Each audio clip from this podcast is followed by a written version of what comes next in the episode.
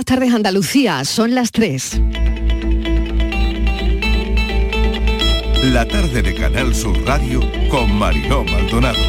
Siguen subiendo los termómetros a esta hora. ¿Qué tal? ¿Cómo están? Hoy dos días señalados en el calendario, uno muy importante para que no nos olvidemos de las personas mayores, un día que tiene que ver con la toma de conciencia del maltrato de las personas mayores, una mirada hacia, hacia, quienes han dedicado gran parte de sus vidas al cuidado y al desarrollo de nuestras vidas y que merecen un trato digno y de respeto. Maltrato es dejar que se ulceren, no nutrirlos adecuadamente o no dejarle ver a los nietos. Es doloroso pensar que aquellos que alguna vez fueron los auténticos pilares de nuestras vidas ahora se puedan enfrentar a situaciones de maltrato físico, emocional o psicológico. Personas que merecen ser protegidos y valorados en todo momento. Así que hablaremos de las señales de alarma hoy en el programa y cómo evitar situaciones de vulnerabilidad. Y no voy a dejar escapar tampoco el Día Internacional de la Mujer en la Minería, porque nos da la oportunidad de rendir homenaje a las mujeres que han dejado huella en este sector por su gran contribución.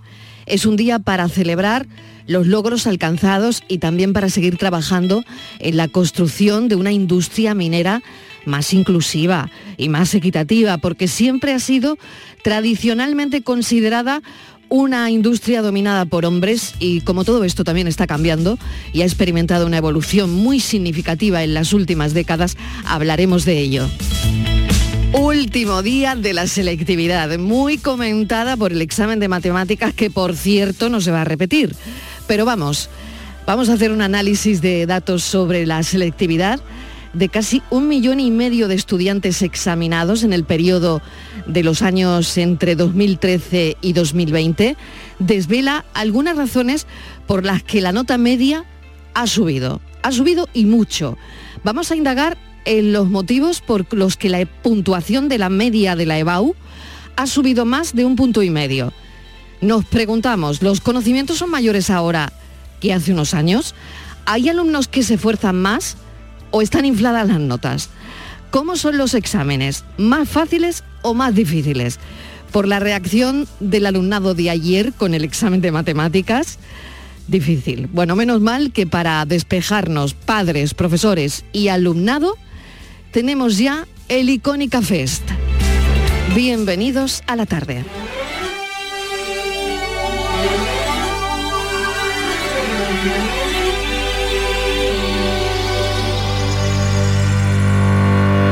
Dejaré mi tierra por ti, dejaré mis campos y me iré lejos de aquí. Cruzaré llorando el jardín y con tus recuerdos partiré lejos de aquí. De día viviré pensando en tu sonrisa, de noche las estrellas me acompañarán. Serás como una luz que alumbra mi camino. Me voy, pero te juro que mañana volveré.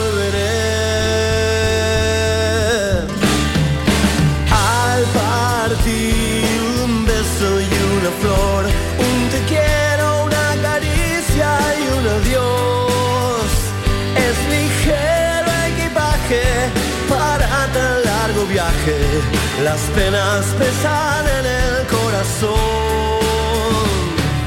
Más allá del mar habrá un lugar donde el sol cada mañana brille más. Forjarán mi destino las piedras del camino. Lo que nos es querido siempre queda atrás. 3 y 5 minutos de la tarde hablaremos del Icónica Fest eh, y aquí hemos elegido hoy para la actualidad la canción de Fito Páez interpretando esta versión de Un beso y una flor. Lejos de aquí, con mis manos y con tu amor, lograré encontrar otra ilusión. Lejos de aquí, de día en tu sonrisa, de noche las estrellas me acompañarán. serás como una luz que alumbra en mi camino. Me voy, pero te juro que mañana volveré. Al partir un beso y una flor, un te quiero, una caricia y un adiós. Ligero equipaje para tan largo viaje. Las penas pesan en el corazón. Más allá del mar habrá un lugar donde el sol cada mañana brille más. Forjarán mi destino las piedras del camino. Lo que nos es querido siempre queda atrás.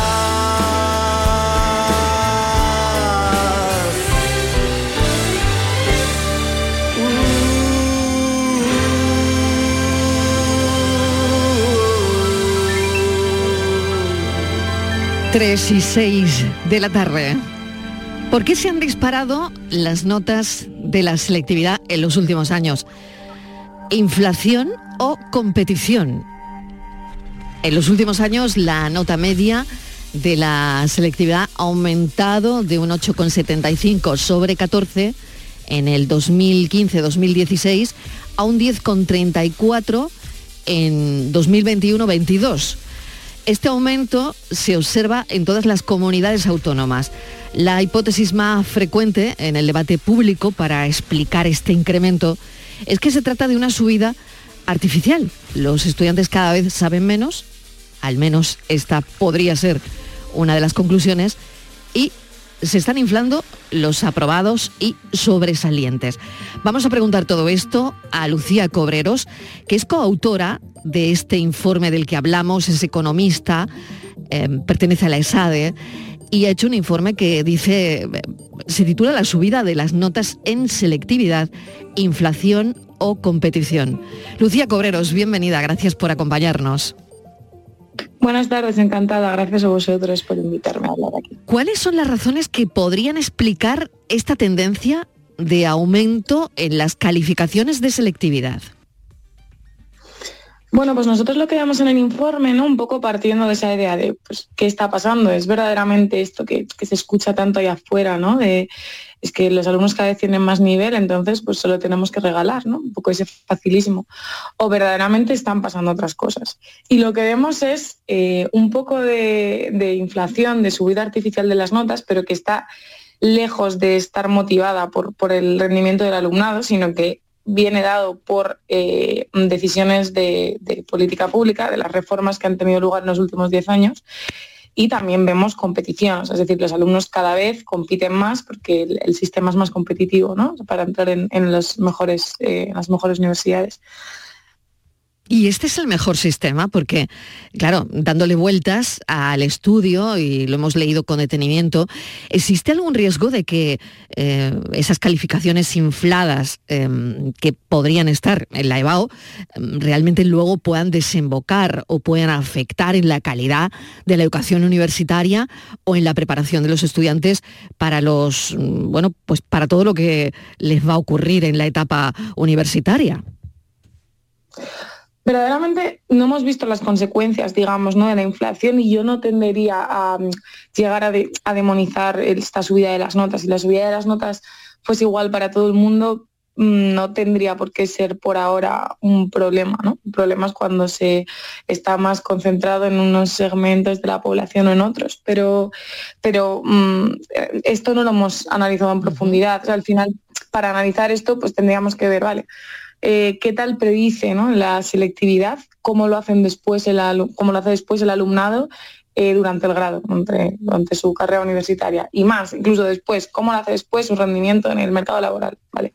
Ahí ya podríamos hablar de si el sistema es bueno o el sistema es malo. Pero nosotros no hemos llegado a ese nivel de profundidad en este informe todavía. Es interesante en cualquier caso porque, bueno, eh, eh, le comento lo que ha pasado estos días en la selectividad aquí en Andalucía, en el examen que seguro que le habrá llegado, lo del examen de, matemáticas, pues que han considerado los alumnos, que ha sido extremadamente difícil, ¿no? Y, mm, la verdad es que todo esto es bastante curioso porque eh, escuchaba em, ahora mismo a un profesor decir que muchos centros enseñan a aprobar los exámenes de matemáticas de la prueba. Em, y claro, eh, apenas te cambian algo, em, pues ya eh, no sabes hacer la prueba o no sabes hacer el examen o lo que ha ocurrido. ¿no? Esto lo he oído esta mañana que lo decía un profesor. ¿Cuál sería su opinión? Sinceramente, no es, lo mismo, tampoco es algo en lo que hayamos entrado en el informe, ¿no? esta parte como más de didáctica o pedagógica de, la propia prueba, pero bueno, ya creo que sí que es conocido por todos como la tendencia en, bachillerato a la preparación para la prueba, eso puede tener consecuencias, pero al final nosotros lo que vemos, no sé cuál es el caso de Andalucía este año, ¿eh? la verdad.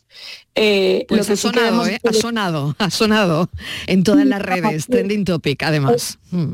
He escuchado, he escuchado, esto, ¿no? La dificultad de la prueba allí en Madrid, sí, Pero, pero bueno, que no he entrado a, mirar el examen, ¿no? Eh, pero lo que sí que es cierto que en general, igual este año ha cambiado un poco la, dinámica, eh, pero lo que veíamos nosotros en el informe es que desde 2020, con la opcionalidad que se daba dentro de cada materia para elegir preguntas, sí que había subido mucho tanto el porcentaje de aprobados como la nota, ¿no? La nota media en, selectividad, porque en general llevaba al alumnado a poder descartar materia. Quizá este año, y este año en principio estas medidas se han mantenido, pero sí que es verdad que hay comunidades autónomas en la que, en la que el alumnado se está quejando de que la prueba es más difícil. No hemos llegado, no hemos llegado ahí, la verdad.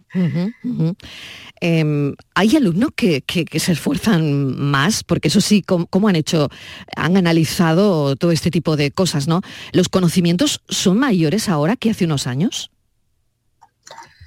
Pues verdaderamente lo mismo, tampoco, o sea, lo que es el nivel de conocimiento del alumnado eh, no, lo, no, lo, no lo hemos llegado a analizar, ¿no? Lo que sí que nosotros vemos como pistas de que verdaderamente hay más competición, eh, mm, más competición en la prueba, ¿vale? Pues por ejemplo, hasta 2017, que fue donde tuvo lugar una reforma que hemos visto que ha tenido bastantes consecuencias en el incremento de las notas.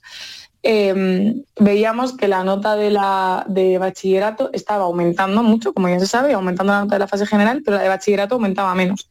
La nota de la fase general de selectividad aumentaba todavía más lo cual ya es un indicio de que es que la gente se esfuerza para la prueba, se esfuerza mucho.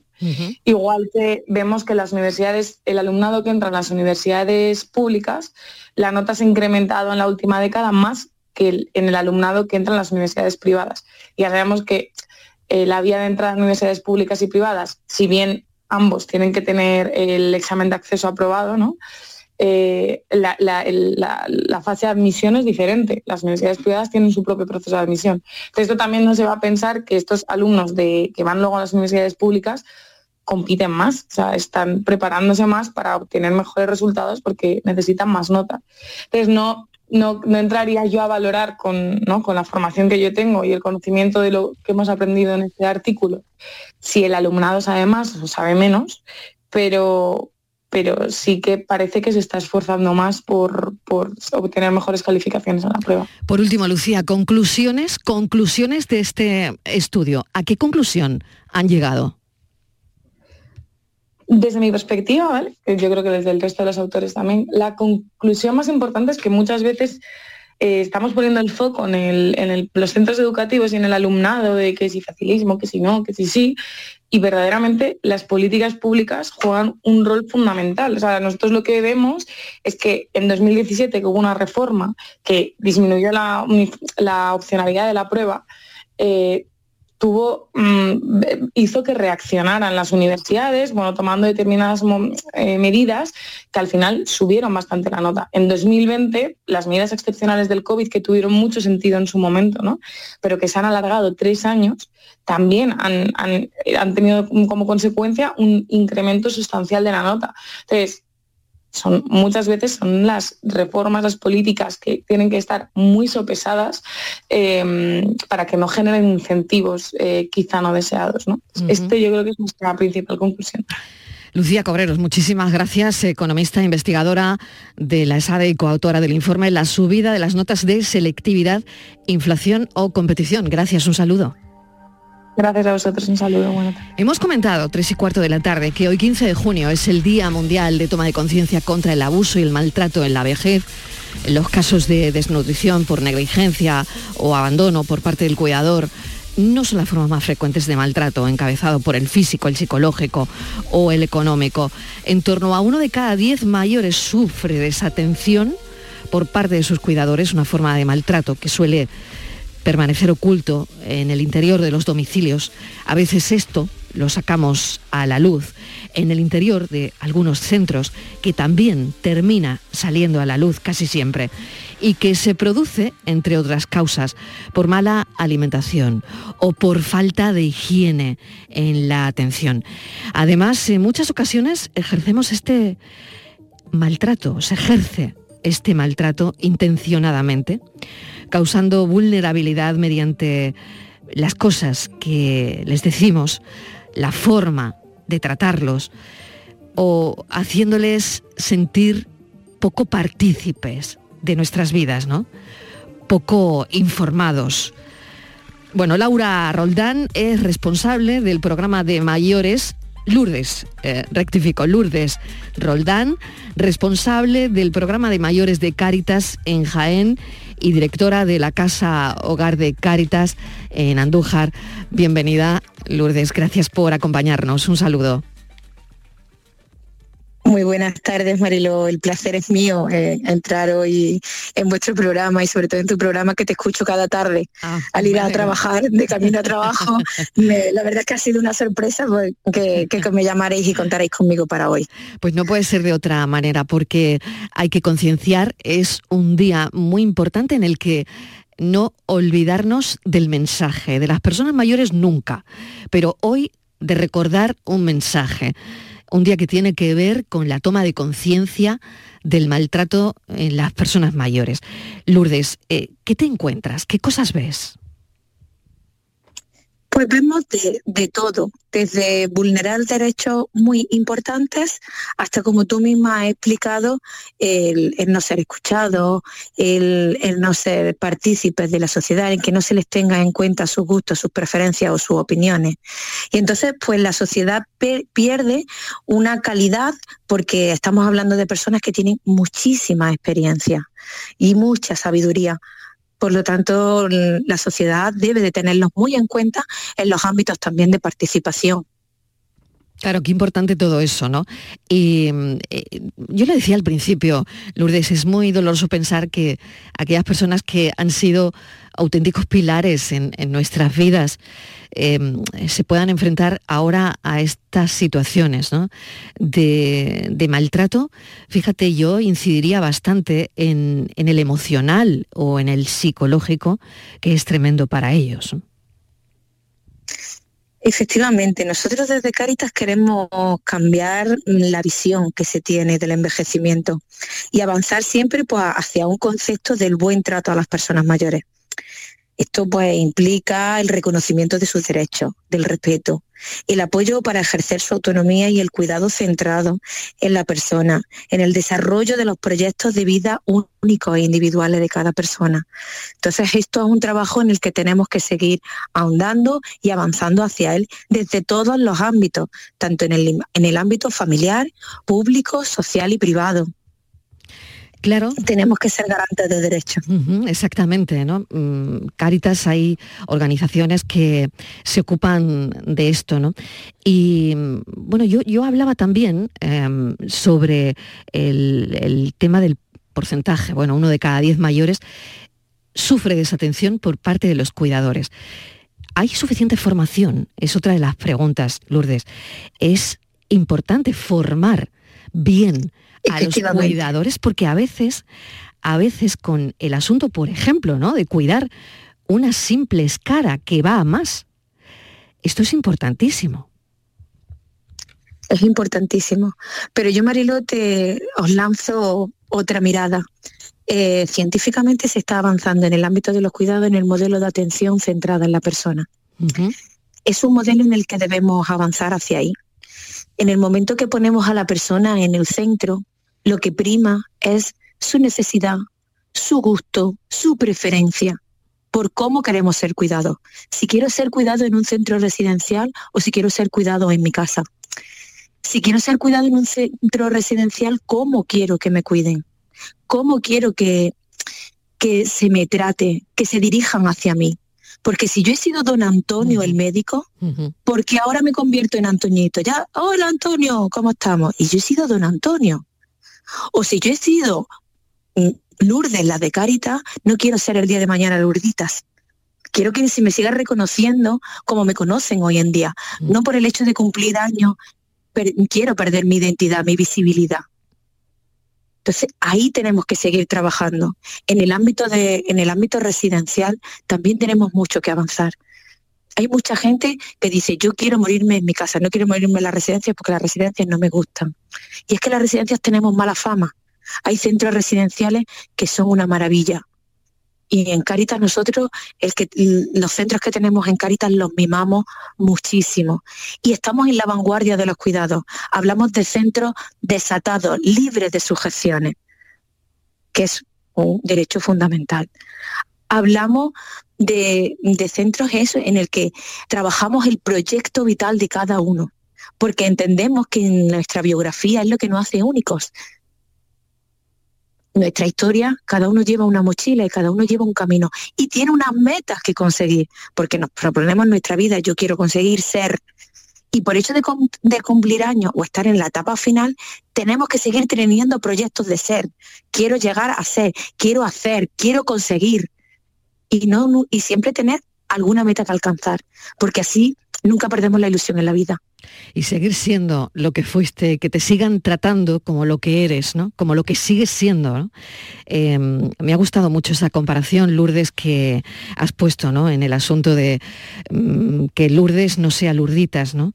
la de Cáritas, o, bueno, o, yo misma, Marilola, que hacía ese programa en la radio cuando eh, alguien que me cuide dentro de, no sé, de unos años eh, sea mucho más joven y, pudiese oír este programa y me encuentra en una residencia que me trate como lo que quiero seguir siendo, ¿no?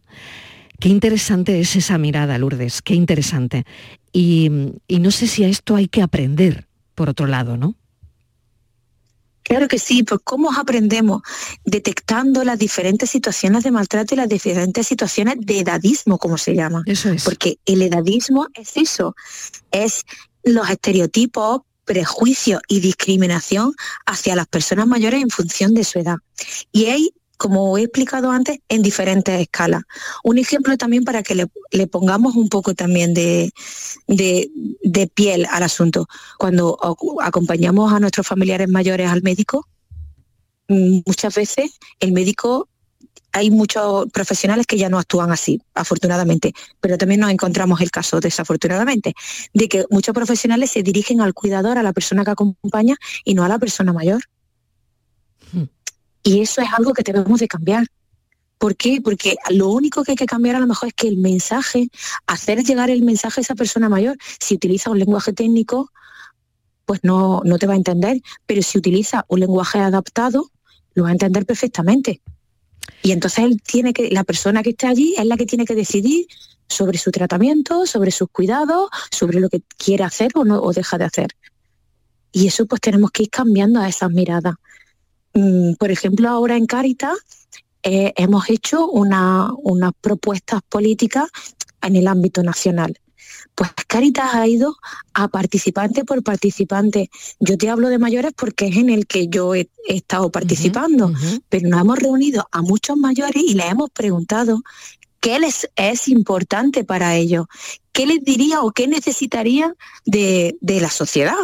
Y hablan de un aumento de la pensión, hablan de un acceso a la salud rápida, hablan de una rapidez de acceso a la ley de dependencia, hablan de, mm, de, ser escuchados, hablan de poder de que hacerles más accesibles los trámites burocráticos que no sean todo a, a, nivel mm, de red, de informática online, que ellos tienen un salto ahí en las nuevas tecnologías, que estamos poco a poco trabajando esa brecha digital para disminuirla. Entonces, hablan en, definitiva de avanzar y de construir una sociedad que sea inclusiva y amigable para las personas mayores, desde una mirada de derecho.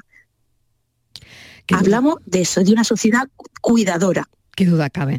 Lourdes, te agradecemos enormemente tu mirada, esta mirada que me parece tan interesante en un día en el que hoy podemos poner el punto en, estos asuntos que estamos abordando, porque aquí nos tienes para unirnos y combatir lo que decías, el edadismo, y crear conciencia sobre la existencia de que para cada persona, sin importar la edad, vuelva a vivir con dignidad, con respeto y volquemos mm, el máximo cariño posible. Yo creo que es importante recordar esto porque cada arruga en el rostro de una persona mayor es una experiencia de vida, es una experiencia de lucha, es sacrificio y representan mucho, ¿no? Mucho a lo largo de los años, de, mucha riqueza en, sus vivencias que nos han transmitido que además no podemos olvidar el potencial que son hoy en día para, para la sociedad.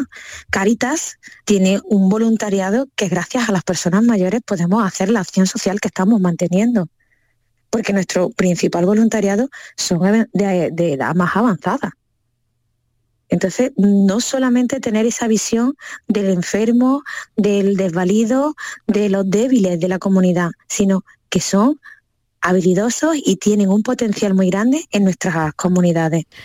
Lourdes Roldán, muchísimas gracias por habernos atendido, responsable del programa de mayores de Cáritas en Jaén.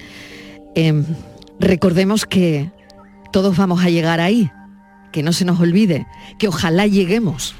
Recordemos que el envejecimiento es un proceso natural y que puede ser hermoso o no. Intentemos que sea hermoso. Intentémoslo entre todos. Lourdes, gracias. Un beso. A vosotros. Muy buenas tardes, Marilo. Gracias. Un abrazo muy grande. 3 y 27 de la tarde.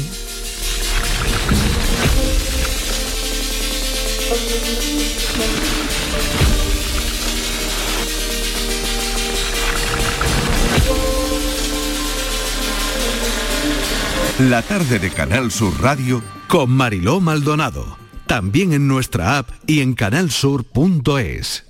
Haz tu negocio más rentable con Social Energy. Aprovecha la entrada del verano generando tu propia energía y ahorra hasta el 90% en la factura eléctrica de tu empresa. Confía en el líder del mercado y disfruta de primeras marcas con hasta 25 años de garantía. Estudio gratuito en el 955 44 11 y socialenergy.es. Aprovecha las subvenciones disponibles. La revolución solar es Social Energy. Precios de locura en Rapimueble. Sofá Cheslón 249 euros. Dormitorio juvenil solo 389 euros. Aprovecha ofertas de locura y paga en 12 meses sin intereses. Rapimueble, líder en precios y calidad. Más de 200 tiendas en toda España y en rapimueble.com. Este viernes en el Eurojackpot de la 11 por solo 2 euros hay un bote de 111 millones. Y tan tatara millonario porque con el Eurojackpot, el mega sorteo europeo de la 11, no solo te haces millonario tú, también tus hijos y los hijos de tus hijos y los hijos de los hijos de tus hijos. Compra ya tu Eurojackpot de la 11, que son 111 millones. Eurojackpot de la 11, millonario por los siglos de los siglos. A todos los que jugáis a la 11, bien jugado. Juega responsablemente y solo si eres mayor de edad. Este fin de semana volvemos a disfrutar de la radio contigo en Gente de Andalucía, con todo lo que nos ofrece nuestra tierra y con su gente. Déjate seducir por todo lo que tenemos y síguenos. Gente de Andalucía, con Pepe de Rosa. Este fin de semana desde las 11 de la mañana en Canal Sur Radio. Más Andalucía, más Canal Sur Radio.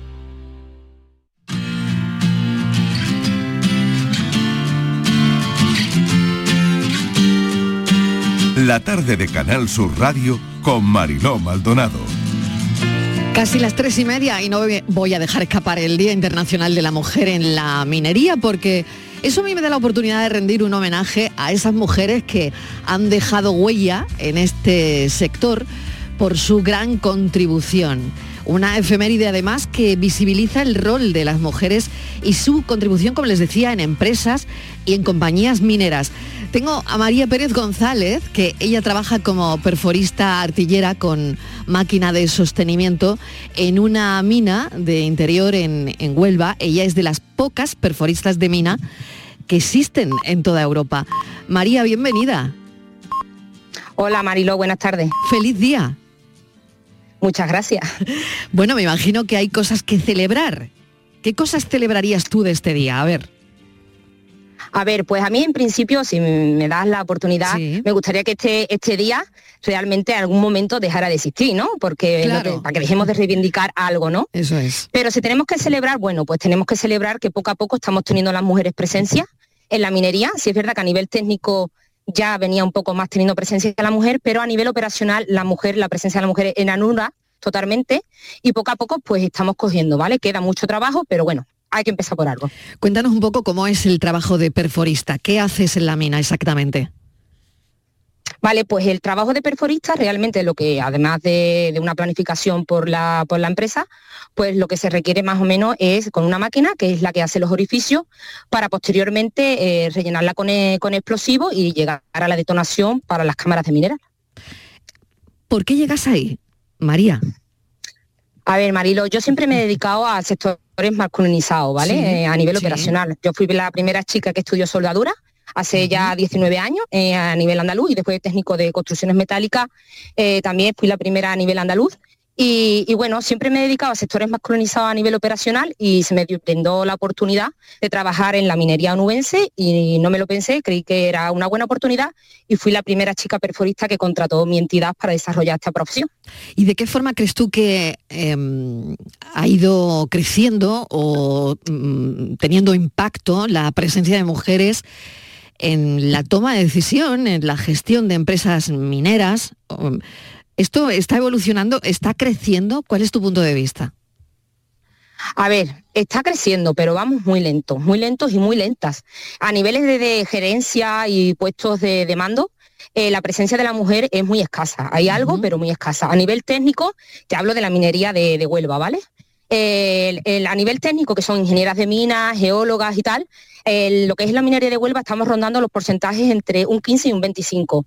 Pero a nivel operacional, por ejemplo, que es en el que yo me desarrollo profesionalmente, eh, estamos rondando el 1%. Es decir, a nivel operacional es donde está la mayor brecha de género y obviamente está, es donde está la, mayor discriminación de oportunidades a entrar a trabajar en este tipo de profesiones. ¿Cuál ha sido eh, el mayor desafío al que te has enfrentado, ¿no?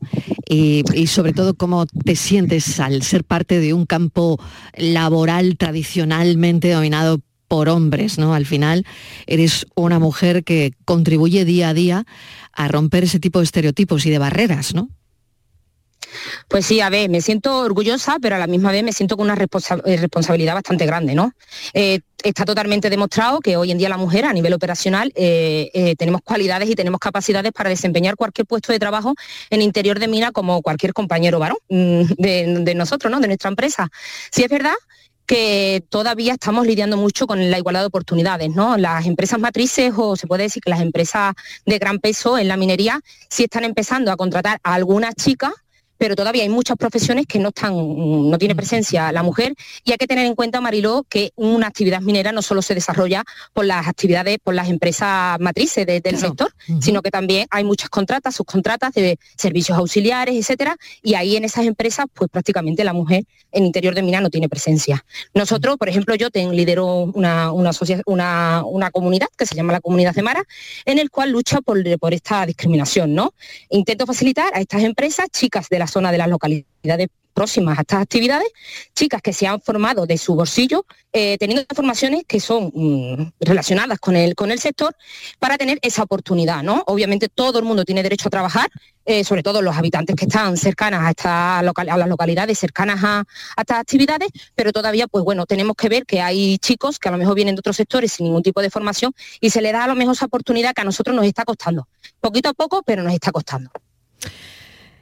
¿Qué consejo le darías, María, desde aquí, a una persona que te está escuchando ahora mismo y que también quiere meterse en este mundo porque, aunque parezca mentira, en pleno siglo XXI, siguen existiendo profesiones cubiertas en su mayoría por hombres en las que, bueno, para una mujer es muy difícil acceder, ¿no? Mm, en el sector industrial y en el sector minero, pues está clarísimo, ¿no? Nos lo estás contando, María. Pero una persona que quiere hacer lo que tú haces, eh, ¿qué le dirías ahora mismo? Pues mira, Marilo, ya que me das la oportunidad, aparte de decirle que si creen en alguna profesión, les gusta el sector, se forme, intente buscar esta igualdad de oportunidad, pero me gustaría más lanzar un mensaje, si me permite, a todas las empresas que se dedican a este sector. Yo, María Pérez, no sufro la discriminación actualmente, es más, mi empresa, mi entidad, estoy orgullosa de ella, puesto que me ha dado la oportunidad de desarrollarme en diferentes profesiones en interior de mina, pero porque yo no la sufra no quiere decir que no exista. Entonces, yo hago un llamamiento, porque también doy charlas con la comunidad de Mara en centros educativos, contándole a los niños y a las niñas que se pueden dedicar a las profesiones que realmente les guste, sin tener que ver con los estereotipos marcados por la sociedad, pues les voy a dar un mensaje realmente que creo que es muy importante a estas empresas que realmente, bueno, para que apuesten por el plan, los planes de igualdad y que sean conscientes de que las poquitas mujeres que estamos en interior de minas hemos demostrado que podemos realizar el trabajo como cualquier compañero, ¿no? Tenemos que empezar por algo y creo que vamos en buen camino, pero nos queda mucho que recorrer. María Pérez González, muchísimas gracias por tu charla, por tu, por tu discurso em, en este Día Internacional de la Mujer en la Minería. Nos has contado muchas cosas interesantes. Para terminar, ¿cómo es un día? ¿Cómo es un día en la mina? a ver, un día en la mina dependiendo de la profesión que tengas, ¿no? Ante todo brinda la seguridad. Eh, todas las empresas de minería tienen muchos protocolos de, que se basan en la seguridad, puesto que lo primero es la vida del trabajador y la seguridad, obviamente, del trabajador y la trabajadora. Pero bueno, se desempeña teniendo cuidado porque somos conscientes siempre de dónde estamos trabajando, pero hoy en día con, con toda la seguridad que hay, pues los riesgos son mínimos y lo único que hacemos que ahí abajo, pues todos los compañeros y compañeras somos un equipo que lucha por, por la seguridad y también por la productividad de la empresa ante todo. María Pérez González, muchísimas gracias. Un saludo, buen día. Buen día internacional de la mujer en la minería. Un abrazo. Hasta luego, gracias.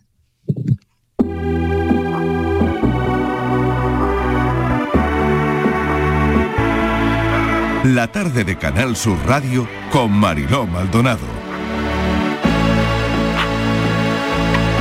Al club con el combo, rápido, la y lejos. Se pintaban los labios y la copa como espejo. Se acercó poco a poco y yo queriendo que me baile. Luego me dijo, vamos que te enseño buenos aires. Y nos fuimos en una, empezamos a la una. Y con la nota rápido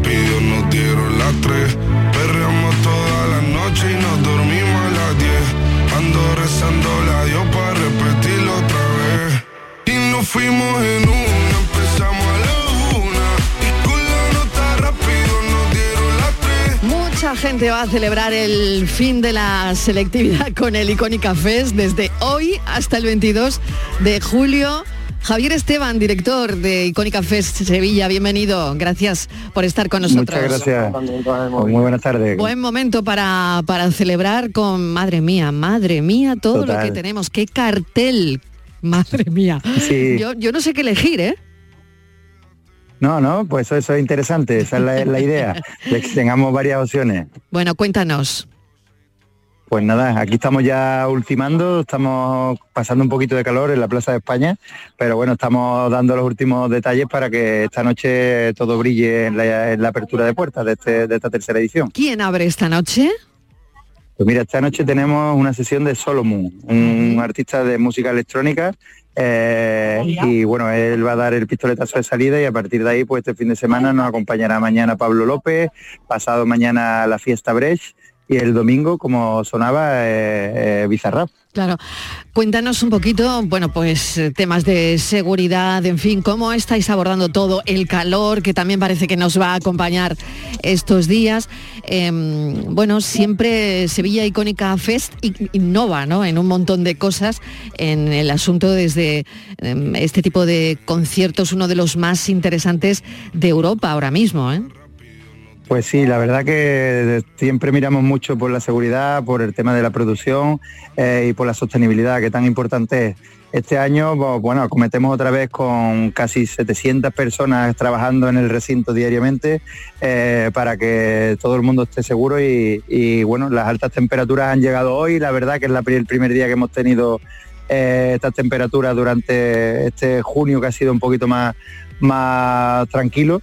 Eh, pero bueno, está todo el mundo trabajando haciendo turnos de noche y, bueno, y en cuanto a la sostenibilidad, sí contar una cosa de la que estamos muy orgullosos y es que hemos acometido una obra eh, con un presupuesto superior a los 60.000 euros en el que hemos eh, con el que hemos eliminado muchos grupos de electrógenos eh, para, cortar con esa contaminación de la quema de, gasoil y, ruido y a través de, vamos, con un acuerdo con el ayuntamiento y con Endesa, pues hemos hecho una cometida que vamos a dejar para Sevilla para que cada vez que haya algún evento en la plaza se puedan nutrir de, corriente de Endesa. Muy interesante.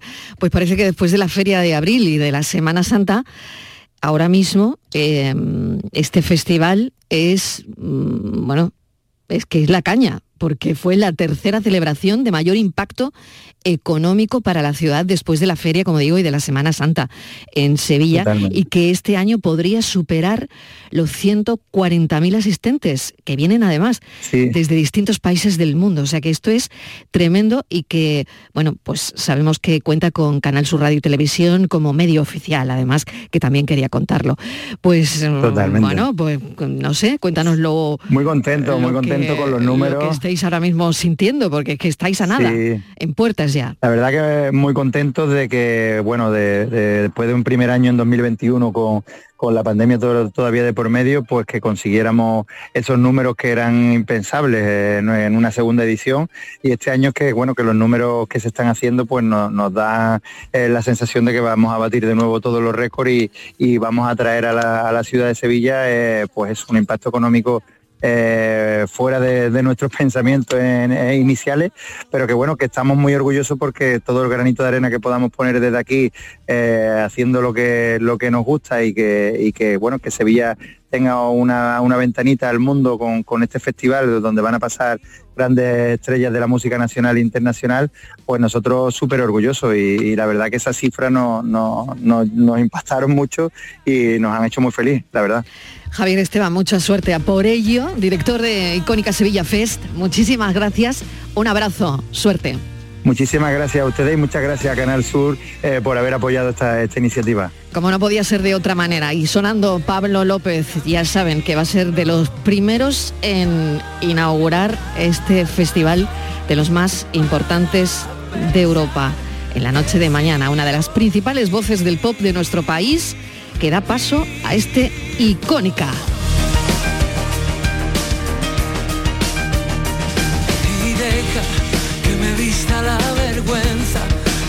Escondan el lavado, que me cure la tristeza, que disfrute mis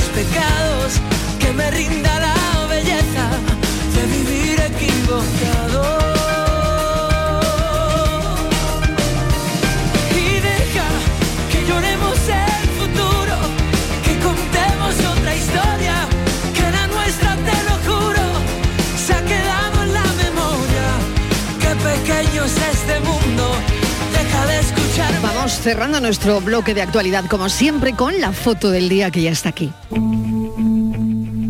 Buenas tardes Mariló, ¿qué tal? Hoy para la foto del día he querido elegir una fotografía del naufragio ocurrido en las costas de, Grecia.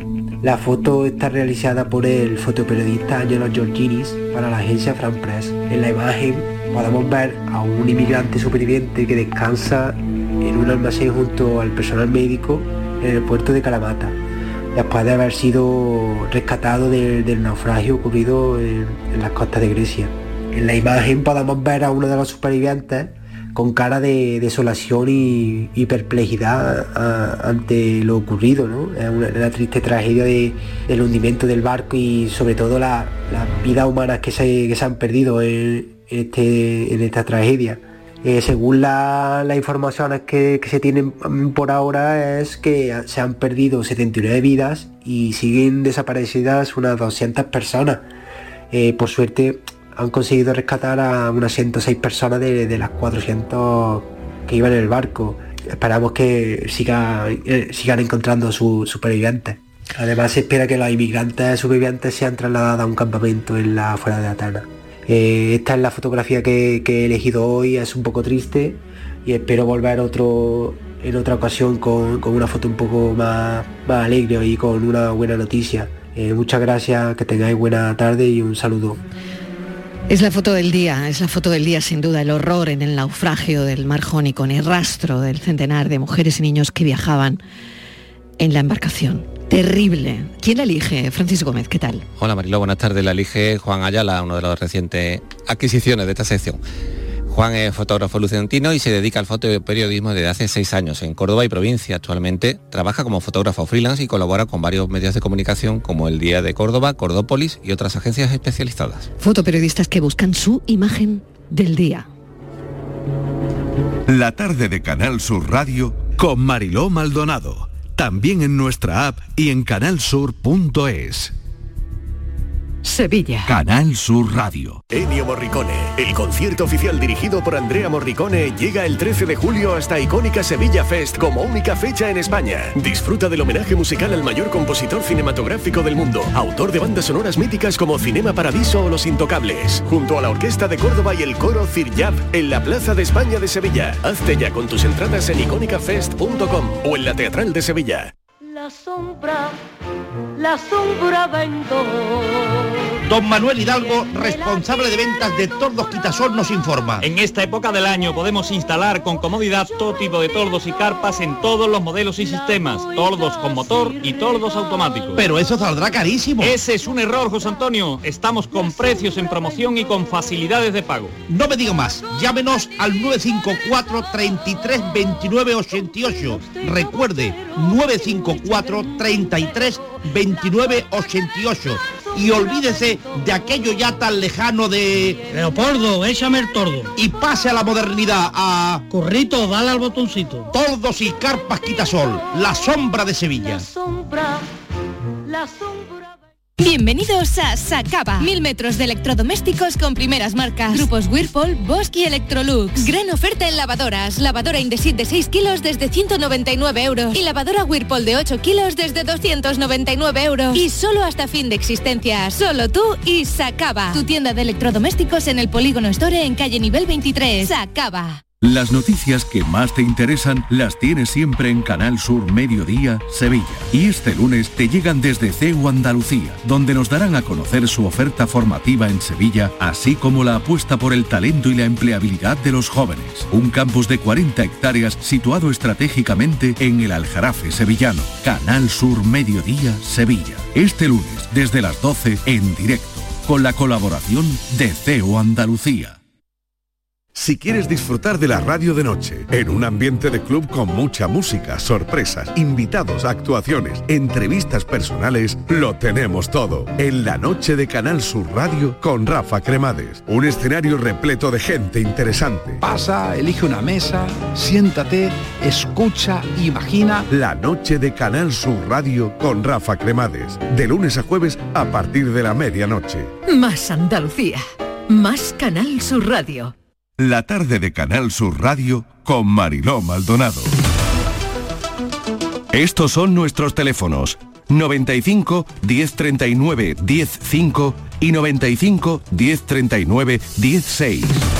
Andalucía pregunta a esta hora 670 94 30 15, 670 940 200 por si quieren enviar un mensaje de audio a Elisa Jurado, abogada especialista en Derecho Laboral y Sanitario del despacho Atra Abogados en, en Málaga. Elisa, bienvenida, gracias por acompañarnos. Hola, buenas tardes. Mesa de redacción, Estíbaliz Martínez. El periodo de prácticas suele ser la primera toma de contacto en el mercado laboral, en el mercado de trabajo.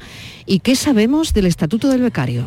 Pues mira, Marilo, que se ha aprobado hoy el Estatuto del Becario, eh, se ha aprobado con la firma de los sindicatos y de la ministra de Trabajo, de Yolanda, de Yolanda Díaz. No, han, no, no tienen la firma ni de la- los empresarios, ni de la COE y tampoco, Marilo, de, de los universitarios, de organismos, asociaciones universitarias que son importantes.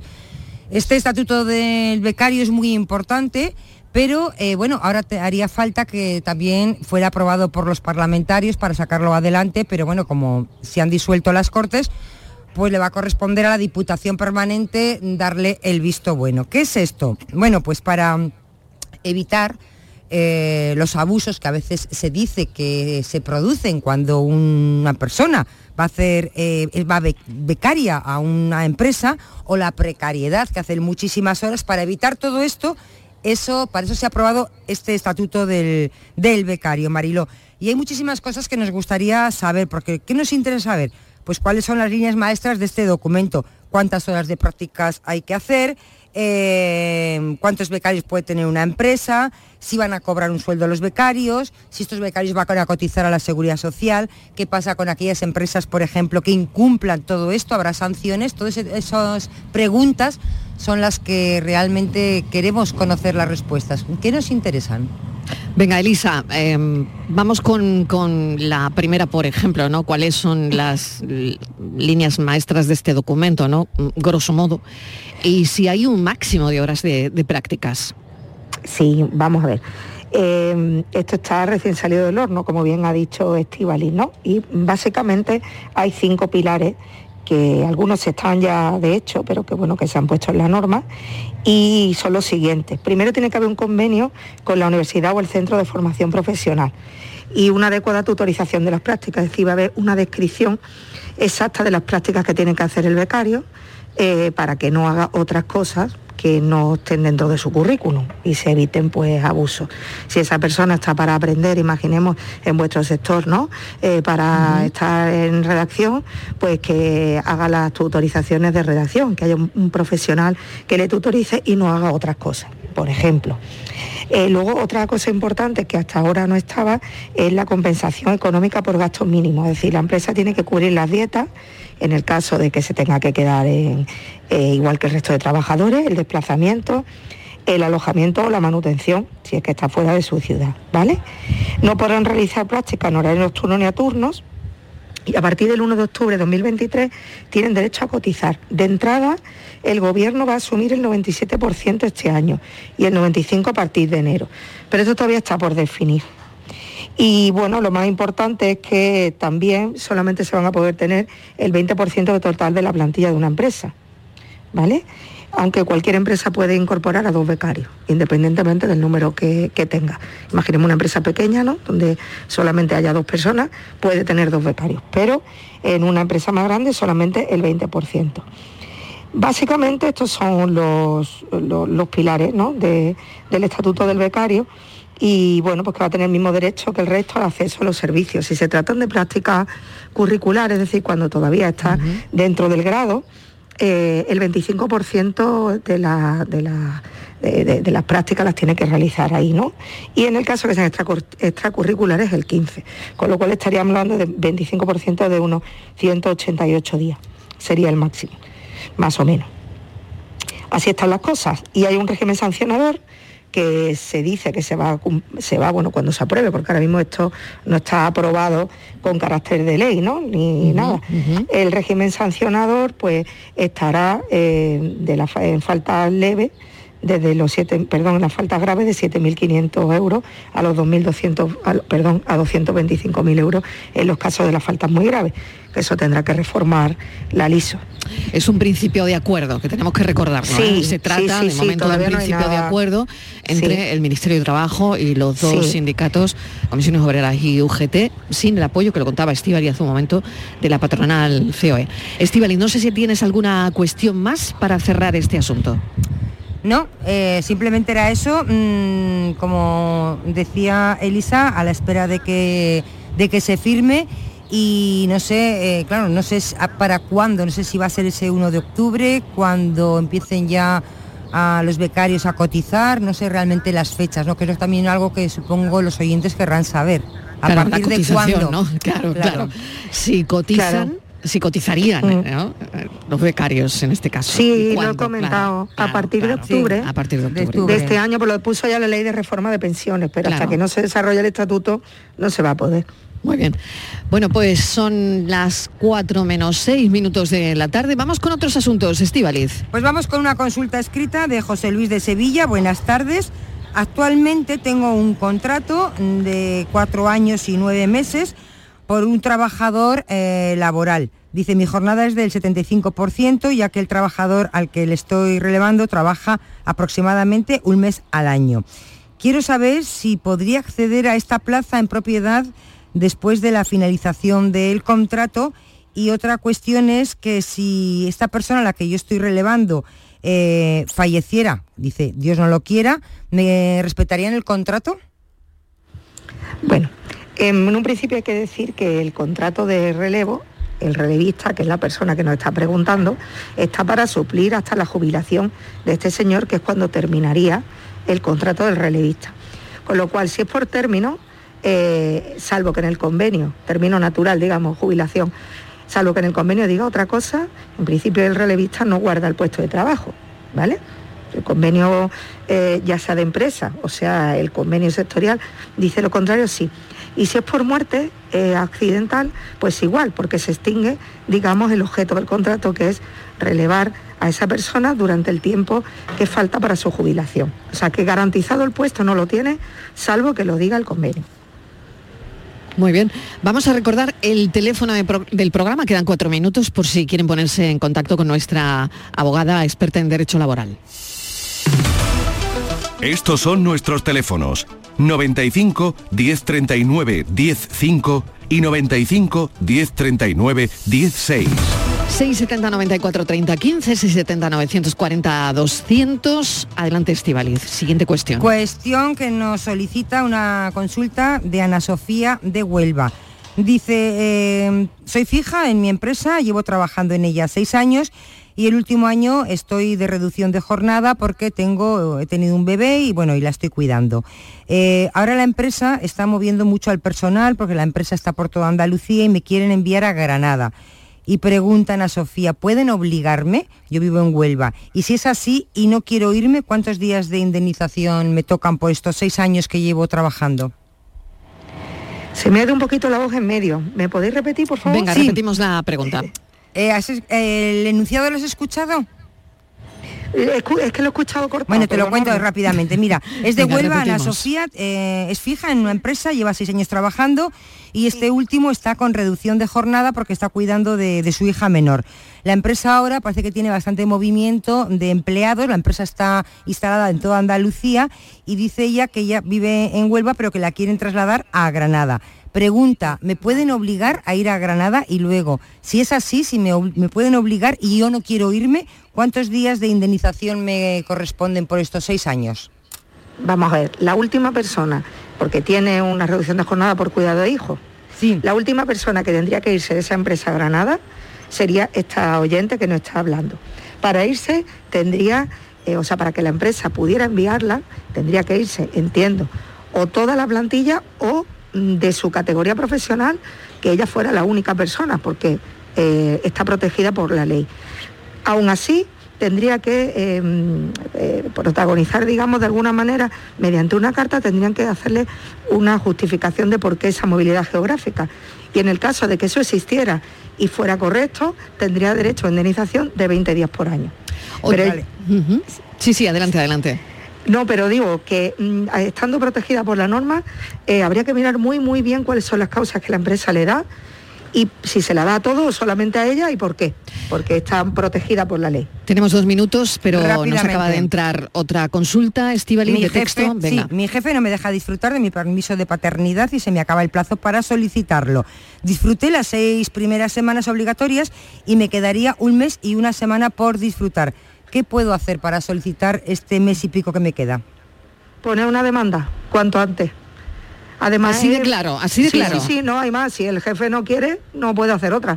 Tiene que poner una demanda que además lleva un, procedimiento preferente y sumario, porque es tema de conciliación de laboral y familiar. Pero ¿cómo que el jefe no quiere? Bueno, pues debe querer. Cosas que pasan, ¿no? Cosas que pasan. Es que- que la paternidad, Claro. permiso de paternidad, esto es absolutamente Hombre, yo lo que haría legal. sería hacerle un escrito eh, como trabajador, eh, pues exigiéndole el derecho que me asiste, a ver qué me contesta, porque por escrito no me va a decir que no. Y con eso ya me iría al juzgado, eso es lo que yo haría. O sea, si tú recibes un escrito diciéndote, mira, no te las doy, Hombre, pues está clarísimo de que hay una vulneración de derechos fundamentales y además hay una lesión que le daría lugar a una O te indemnización. las ¿eh? doy en otro momento. ¿Se puede llegar a negociar esto? No, la No. maternidad hay que darla cuando corresponde. Vale, Exacto. no se puede negociar. Que le quede claro No. al oyente que no se puede negociar. Bueno, muchísimas gracias, Elisa, por Gracias tu vosotros contribución, siempre. echarnos una mano en todo esto, que no es sencillo ni fácil. Gracias, un abrazo. Gracias. Estíbaliz, Un nos escuchamos ahora. después de las noticias. Van a dar las 4 de la tarde.